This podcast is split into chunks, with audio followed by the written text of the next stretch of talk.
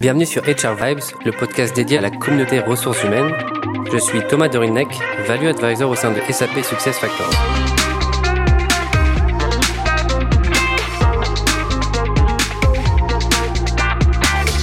Dans un monde où le travail n'a jamais changé aussi rapidement et profondément qu'aujourd'hui, où le talent est vital, rare et toujours en mouvement, il existe une opportunité collective de changer le travail pour de bon.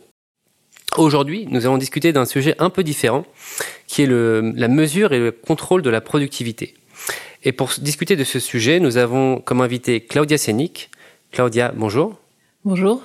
Vous êtes professeur à la Sorbonne Université et à l'école de l'économie de Paris. Vous êtes directrice de l'Observatoire du bien-être et auteur de nombreux ouvrages à ce sujet. Alors, la problématique que nous allons discuter vraiment aujourd'hui en détail, c'est mesurer et contrôler la productivité, quelles sont les limites à ne pas dépasser? Mais avant de commencer, quelles sont ces mesures? Alors la mesure de la productivité, euh, c'est euh, la mesure de l'output ou de la valeur créée par, euh, par un travailleur au cours d'une unité de temps, par exemple par jour ou par semaine ou par mois. Et c'est facile à faire quand il s'agit de tâches séparables, quand l'output est mesurable, quand on peut vraiment l'attribuer à chaque employé séparément. Euh, mais c'est plus difficile quand il y a des interactions multiples entre les collaborateurs, euh, quand on doit s'ajuster à la demande du client, euh, quand la qualité du produit est variable, dans le secteur des services en général, quoi. Et donc dans ce cas-là, on mesure à chaque étape le travail qui a été fait, la progression qui a été réalisée, on vérifie le résultat, il y a des processus de feedback, on, des, des mesures de signalement d'erreurs, etc. Et euh, on va s'intéresser maintenant aux effets désirables et indésirables de la mesure sur la productivité. Si on commence tout d'abord par le caractère incitatif de la mesure de productivité, que pouvez-vous nous dire? Alors, la théorie des incitations a été euh, développée euh, par Jean Tirole, prix Nobel d'économie, et Jean-Jacques Lafont, son ancien directeur de thèse et collaborateur euh, et donc l'idée, c'est que euh, pour euh, dans un cadre où il y a un employeur, par exemple, et un employé, l'employeur a une mission à déléguer, à confier à, l'employé, mais il ne peut pas tout le temps surveiller ce que fait l'employé, parce que sinon il ferait le travail lui-même. on est en situation d'information asymétrique, et donc l'employeur va donner des incitations à l'employé pour être sûr que l'employé fait bien euh, ce qu'il désire. Et cette incitation, c'est simplement euh, de le, de le, récompenser en fonction du travail réalisé, ce qui implique de mesurer la productivité de l'employé euh, dans, dans, sa tâche. Et puis, donc, ça prend la forme de, des bonus, de l'intéressement, etc. Donc, de ce point de vue-là, les incitations sont, dépendent de la mesure de la productivité et sont là pour, pour améliorer la qualité de la relation entre l'employeur et l'employé et la qualité du travail. C'est intéressant parce que ça me fait penser aussi à Daniel Pink, où euh, justement, quels sont les, les véritables leviers de motivation. Et il y a eu beaucoup d'expériences où l'on voit justement que euh, l'aspect monétaire n'est pas forcément ce qui motive le plus les personnes. Et je pense que c'est exactement ce que vous allez nous dire en termes de mesures qui sont éventuellement contre-productives. Alors il y a plusieurs choses. D'abord, il y a le fait que euh, les incitations, c'est délicat à manier parce que euh, on va mesurer euh, des, des, des, objectifs, des, des, réalisations. Si on en mesure un seul, bon bah ça va, la personne, l'employé est incité à maximiser euh, la valeur de ce qui est mesuré. Mais si on a plusieurs, à ce moment-là, il va concentrer ses efforts sur l'objectif qui a le plus de rendement, quoi, pour lequel il y a le plus de récompenses. Et donc là, si on avait plusieurs objectifs, on risque d'en de, perdre pas mal au, au, au profit d'un seul. Euh, et puis, si on mesure pas tout, on va euh, faire disparaître tout ce qui était fait avant l'introduction des incitations par l'employé, puisque à partir du moment où on commence à mesurer quelque chose, on dirige les efforts de la personne vers cet objectif, on oriente, on gouverne en fait, et donc on le détourne de tout ce qui pouvait être fait auparavant, mais sans être mesuré, sans être forcément récompensé, et qui du coup n'a plus de valeur puisque c'est plus récompensé. Et donc on risque de détruire certaines choses euh, en introduisant ces incitations. donc on peut même aller plus loin, c'est ce que vous suggériez, c'est que quand on introduit des incitations euh, matérielles, monétaires, financières, on peut les considérer comme des motivations euh, extrinsèques, c'est-à-dire euh, par opposition aux motivations intrinsèques. La motivation intrinsèque du travail, c'est le fait de le faire ou de le faire bien parce qu'on aime ce qu'on fait, on aime son travail, on est motivé par la nature du travail elle-même. la motivation extrinsèque, c'est qu'on le fait non pas parce qu'on aime ce qu'on fait, mais en vue d'une récompense autre qui est, qui est d'une autre nature, qui appartient à un autre domaine, par exemple le financier.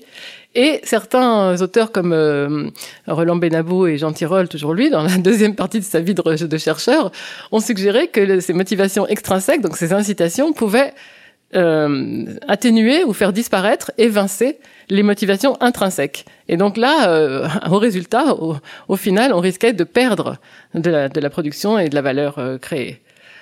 Euh, les, les, les, incitations, euh, la mesure et la récompense de la productivité, euh, quand ça se fait au niveau individuel, ça peut aussi parfois avoir des effets délétères sur le climat de l'entreprise si on a, ce dont on a parlé dans un autre podcast, des effets de comparaison, d'envie entre salariés, si les gens sont attentifs aux écarts de rémunération, le fait de différencier les rémunérations des, travailleurs en fonction de leur performance, ça peut euh, être, très bien accepté. Ça, dépend de la culture de l'entreprise, mais ça peut aussi euh, être mal, euh, mal accepté.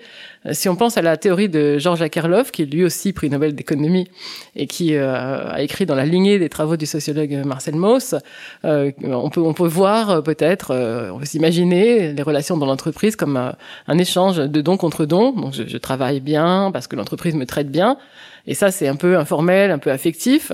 Et si on introduit des incitations monétaires un peu partout, à tous les stades du déroulement des opérations, euh, ça peut, ça peut marcher, mais ça peut aussi détruire cette, euh, cette, cette vision de don contre don. Donc, faut faire attention.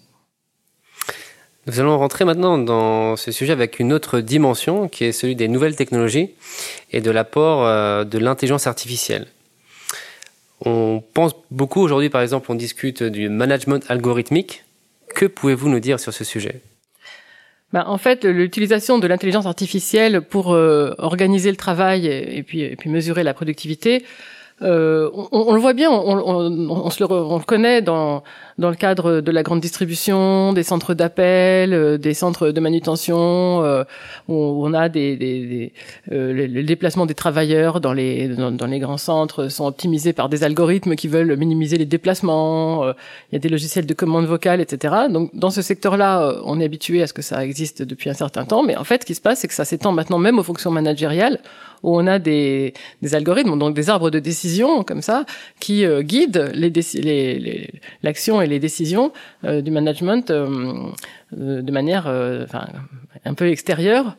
Alors, le, le, on s'intéresse, le Bureau international du travail, par exemple, s'intéresse à ce, nouveau, cette transformation du travail et, euh, distingue cinq éléments constitutifs du management algorithmique. Donc, le fait que les travailleurs soient sous une surveillance constante, euh, qu'on évalue constamment leur performance euh, et qu'on applique de manière automatique des décisions sans intervention humaine. Euh, que les travailleurs donc interagissent avec un système informatique et, euh, et, surtout que ces algorithmes sont, sont pas tellement transparents. Souvent, ils sont ils sont pas fabriqués par l'entreprise elle-même, mais par d'autres euh, concepteurs. Et donc, euh, évidemment, un algorithme, il va quelque part. Donc, il a un certain objectif, une certaine logique. Et parfois, cette logique, elle n'est pas vraiment comprise ou maîtrisée par euh, le management qu'il qu'il qu'il acquiert. Et donc il y a une certaine dépossession. Alors il y a un, un sociologue qui s'appelle Alexander Anish qui parle de algocratie, c'est-à-dire le pouvoir de l'algorithme sur le travail. J'aime beaucoup ce terme euh, d'algocratie. Donc on, parle de management algorithmique, mais la deuxième étape, c'est aussi la surveillance digitale. Bah oui, c'est ça, c'est que euh, la technologie permet maintenant de, collecter euh, et de, traiter énormément de données sur les, travailleurs et, de les surveiller tout en les surveillant. Euh, et d'ailleurs, avec la crise sanitaire et le confinement, enfin, et le télétravail, on a vu euh, se développer pas mal de logiciels capables de mesurer l'activité des salariés à distance en temps réel. Donc, euh, euh par exemple, le contrôle digital, le copie d'écran, euh, suivi du travail des employés, sur quelle application ils sont, qu'est-ce qu'ils font avec leurs mails, combien de messages ils envoient par heure, etc. Est-ce qu'ils sont connectés ou, ou déconnectés? Il y a des badges intelligents maintenant qui peuvent mesurer la vitesse à laquelle les travailleurs effectuent des tâches, même suivre leurs interactions, leurs conversations. Euh, donc, on peut vraiment mesurer la productivité euh, d'un travailleur dans ses différentes tâches au, cours du temps. Donc ça, c'est vraiment euh, ce que l'IA permet en termes de, contrôle et de surveillance. Mais qui dit surveillance digitale peut aussi, euh, on peut aussi penser à un excès de cette surveillance algorithmique. Que pouvez-vous dire à ce sujet? Bah, c'est vrai qu'on a parlé du contrôle euh, à propos des sources de bien-être au travail. Là, on, cette surveillance euh, crée un sentiment de, de, perte de contrôle et éventuellement aussi d'intrusion de, de, de, celui qui surveille dans, euh, dans le travail et même dans la vie privée, euh, qui, qui, est assez néfaste au, bien-être. Euh, on peut techniquement mesurer, euh, relever des données sur la santé mentale des, des, travailleurs, sur leur état émotionnel. Par exemple, des logiciels qui analysent la tonalité de la voix peuvent interpréter l'état mental dans lequel se trouvent les, les gens.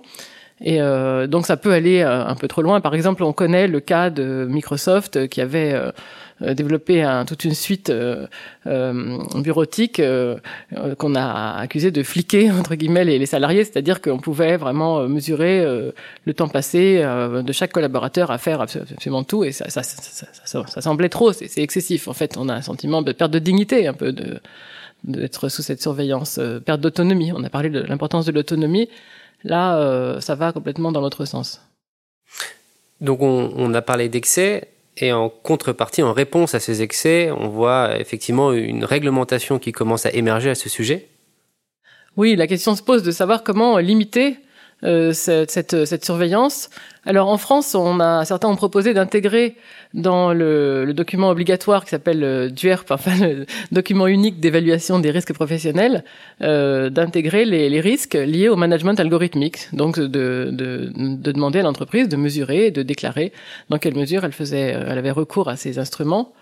Euh, on a aussi des initiatives qui revendiquent le droit à l'autonomie euh, du point de vue de, de ces algorithmes. Donc euh, le droit à, la compréhension de ces algorithmes, qu'est-ce qu'ils font finalement, quelle est leur, euh, leur logique, le droit à la décision, à la contestation de cette, cette logique inhérente, à la formation à, à l'IA. donc ça vise à, reprendre le contrôle finalement de l'IA, c'est-à-dire à, à, passer un peu à reprendre la, la maîtrise. Et donc, par, donc la loi, la réglementation est en train de se faire. En France, par exemple, la CNIL euh, autorise la surveillance des salariés, mais avec euh, à condition de respecter un principe important qui est celui de proportionnalité, c'est-à-dire qu'il ne faut pas surveiller au-delà de ce qui est nécessaire pour euh, le travail qui doit être fait. Donc ce genre de choses. Il y a un projet de règlement de la Commission européenne sur l'IA qui est en cours. Il y a déjà pas mal de réglementations qui ont été prises ça et là dans des États américains. Donc je pense que ça va effectivement. Enfin, des limites vont probablement être posées. Merci beaucoup euh, Claudia. Donc on voit que par rapport à ce sujet passionnant de la mesure de la productivité et contrôle de la productivité, euh, il y a effectivement une, une, ligne difficile euh, à trancher. Il faut savoir trouver le bon équilibre entre euh, un contrôle, mais aussi un contrôle qui est positif pour l'employé et pour l'employeur. Et attention aussi à l'usage des nouvelles technologies qui peuvent s'avérer aussi néfastes. Exactement. Merci beaucoup. Merci à vous.